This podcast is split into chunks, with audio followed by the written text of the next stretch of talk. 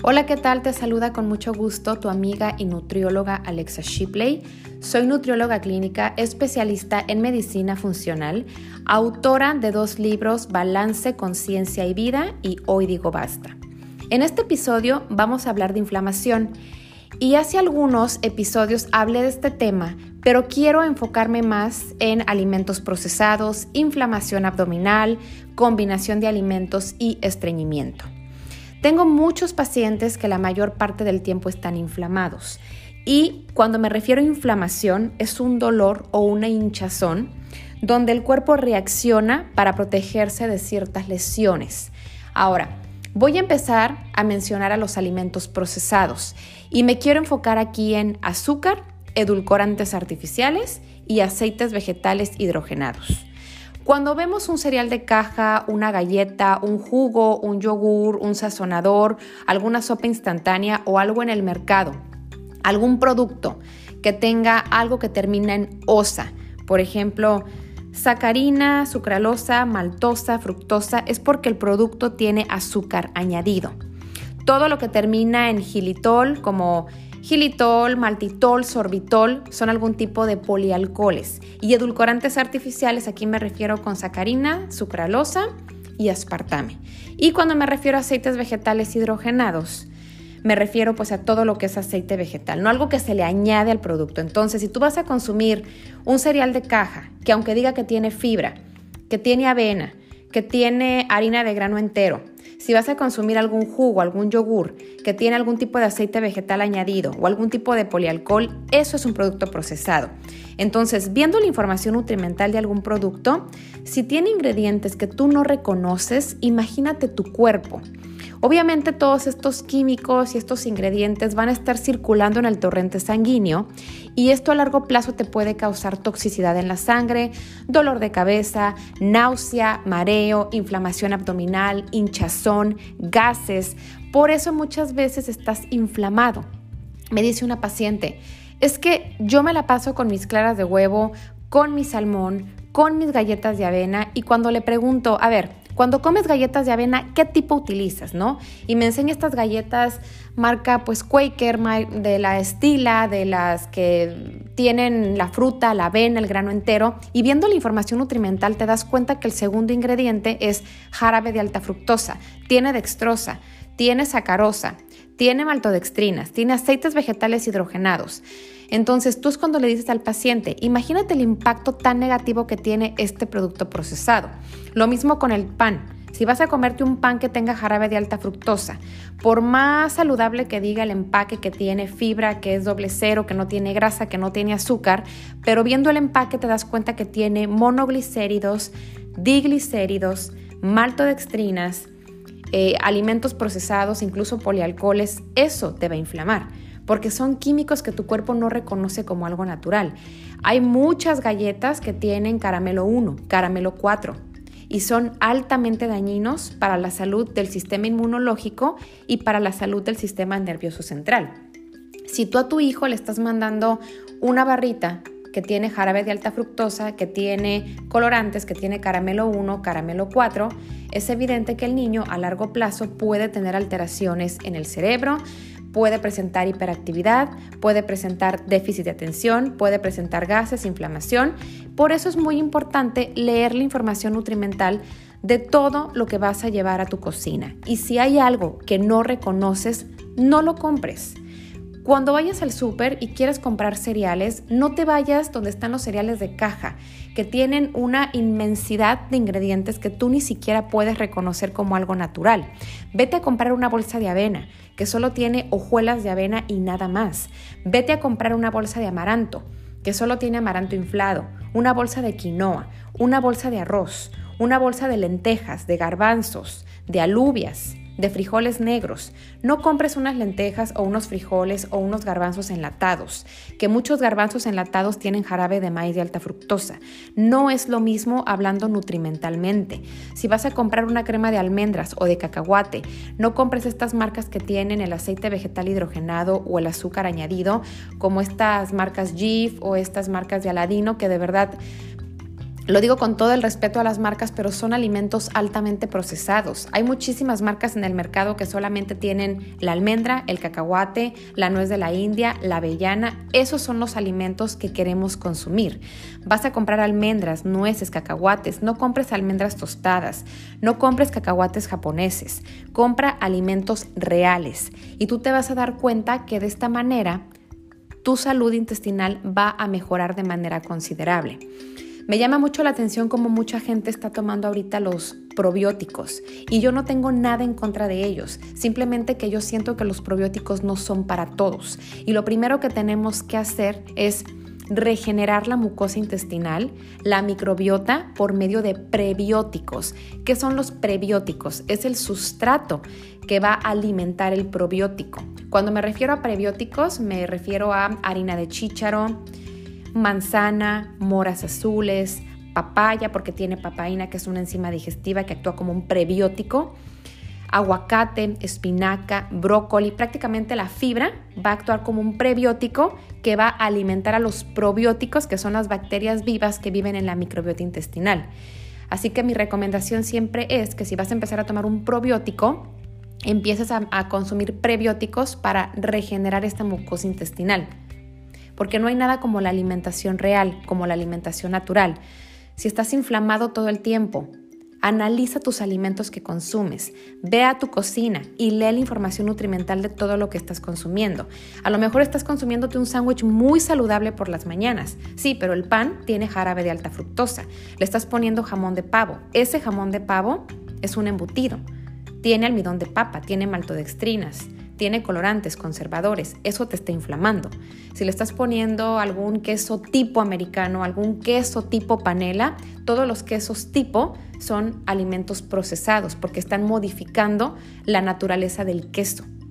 Así que tú eres el propio experto de tu propio bienestar y si estás inflamado la mayor parte del tiempo, solamente te invito a que analices los alimentos y la calidad de lo que le estás metiendo a tus células.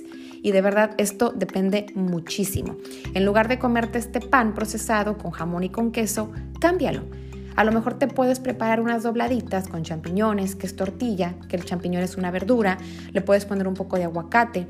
En lugar de comerte un cereal de caja que está cargado de azúcares y colorantes y conservadores, cómprate una avena, una quinoa y prepárate un tazón con cereales naturales. Le puedes poner a lo mejor un poco de semillas de linaza, un poco de semillas de girasol, de ajonjolí, de chía y es una versión más saludable. Aquí también me quiero meter en el tema de combinar alimentos.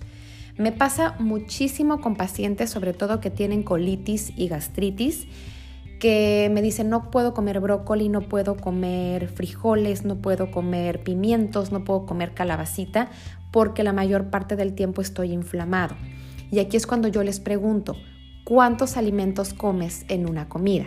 Porque si tú estás combinando el brócoli, que tú crees que te cae mal, con una pechuga de pollo empanizada y le pones un guacamole con totopos fritos y unos frijolitos refritos y después te tomas un vaso de agua de sandía, que ese agua de sandía tiene azúcar y después te comes un flan, pues el brócoli más el pollo empanizado, más el aguacate, más el frijol, más el totopo, más el agua con azúcar, más el flan, hay muchos alimentos de por medio y se van a fermentar.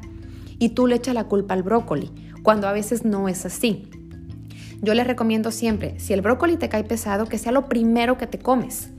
Cómetelo despacio, deja pasar unos 12-15 minutos y ya después te comes a lo mejor un filete de salmón, un filete de pescado, si quieres una sabanita de res, de pollo y lo acompañas con un poco de verduras.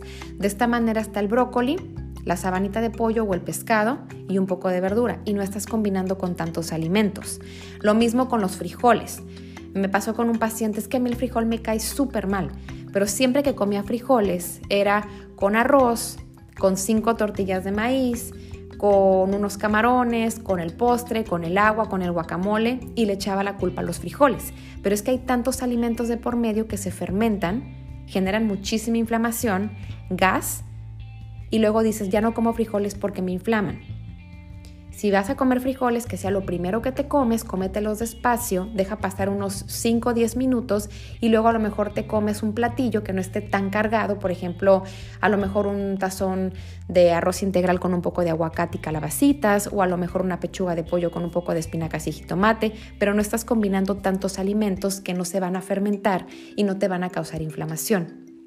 Por eso es muy importante saber combinar alimentos y no combinar más de cuatro o cinco al mismo tiempo para evitar que se fermenten en el intestino. Si tú eres un paciente que sufre colitis, gastritis y que estás inflamado la mayor parte del tiempo, trata de comer despacio, de no tragar mucho aire para que no generes inflamación, de tomar agua de preferencia 15 minutos antes de comer o media hora después. Son consejos que te puedo dar para mejorar tu digestión. Pero si tú comes muy rápido, estás tomando agua todo el tiempo, estás platicando y estás combinando muchos alimentos, es evidente que te vas a inflamar la mayor parte del tiempo y de verdad la culpa no la tiene el brócoli, ni la calabacita, ni los frijoles, ni los garbanzos, ni las lentejas. Y finalmente quiero hablar del estreñimiento. Muchos pacientes que yo he tenido han sufrido de muchísimo estreñimiento y son muchos factores. Puede depender cuánta agua tomas al día, tu nivel de estrés, tu alimentación, cuántos gramos de fibra estás consumiendo al día. El sueño también interviene mucho por el tema hormonal. Entonces, algunos consejos que quiero darte aquí si presentas estreñimiento.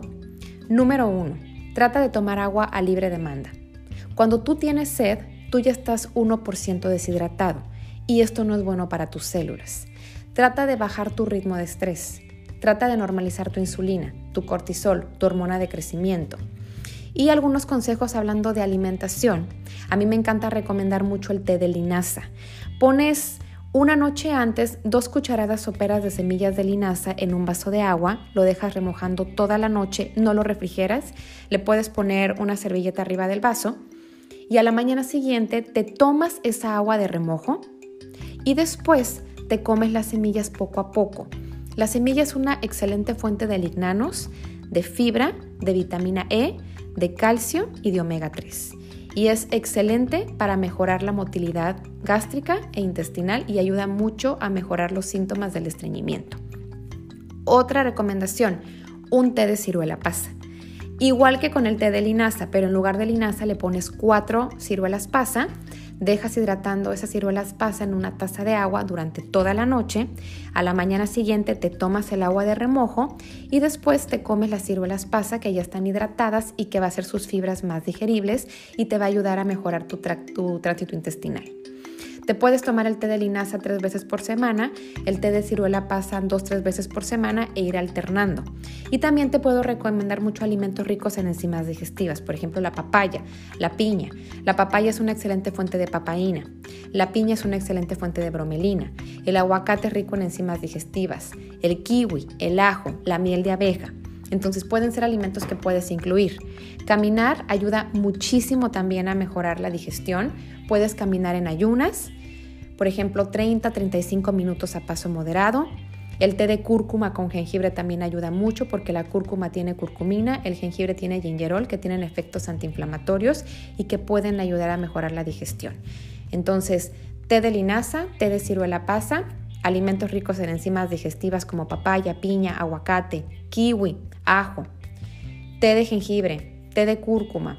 El té de manzanilla también ayuda mucho caminar, bajarle al estrés, dormir bien, tomar agua. Son consejos que puedo recomendar si presentas estreñimiento. Así que ya lo sabes, estás inflamado la mayor parte del tiempo, cambia la calidad de tus alimentos, evita el azúcar, evita edulcorantes artificiales, evita aceites vegetales hidrogenados, trata de no combinar tantos alimentos en una comida para evitar que se fermenten y trata de tomar mucha agua y consumir entre 20 y 25 gramos de fibra al día. Yo te quiero invitar para que me sigas en mis redes sociales. Estoy en Instagram como alexashipley.com. Estoy en Facebook como nutrióloga Alexa Shipley y tengo mi página que es alexashipley.com donde tengo varios artículos científicos de información para aprender juntos sobre lo más importante que tenemos, que es la salud. Recuerda que la mejor dieta siempre será la no dieta y siempre incluye tus verduras de hoja verde, que son fuente importante de clorofila, de oxígeno, que nos van a dar la nutrición que necesitamos. Y no es lo que dejas de comer, es lo que empiezas a comer para darle a tu cuerpo la nutrición que necesita para llevar a cabo procesos metabólicos, enzimáticos, biológicos y celulares.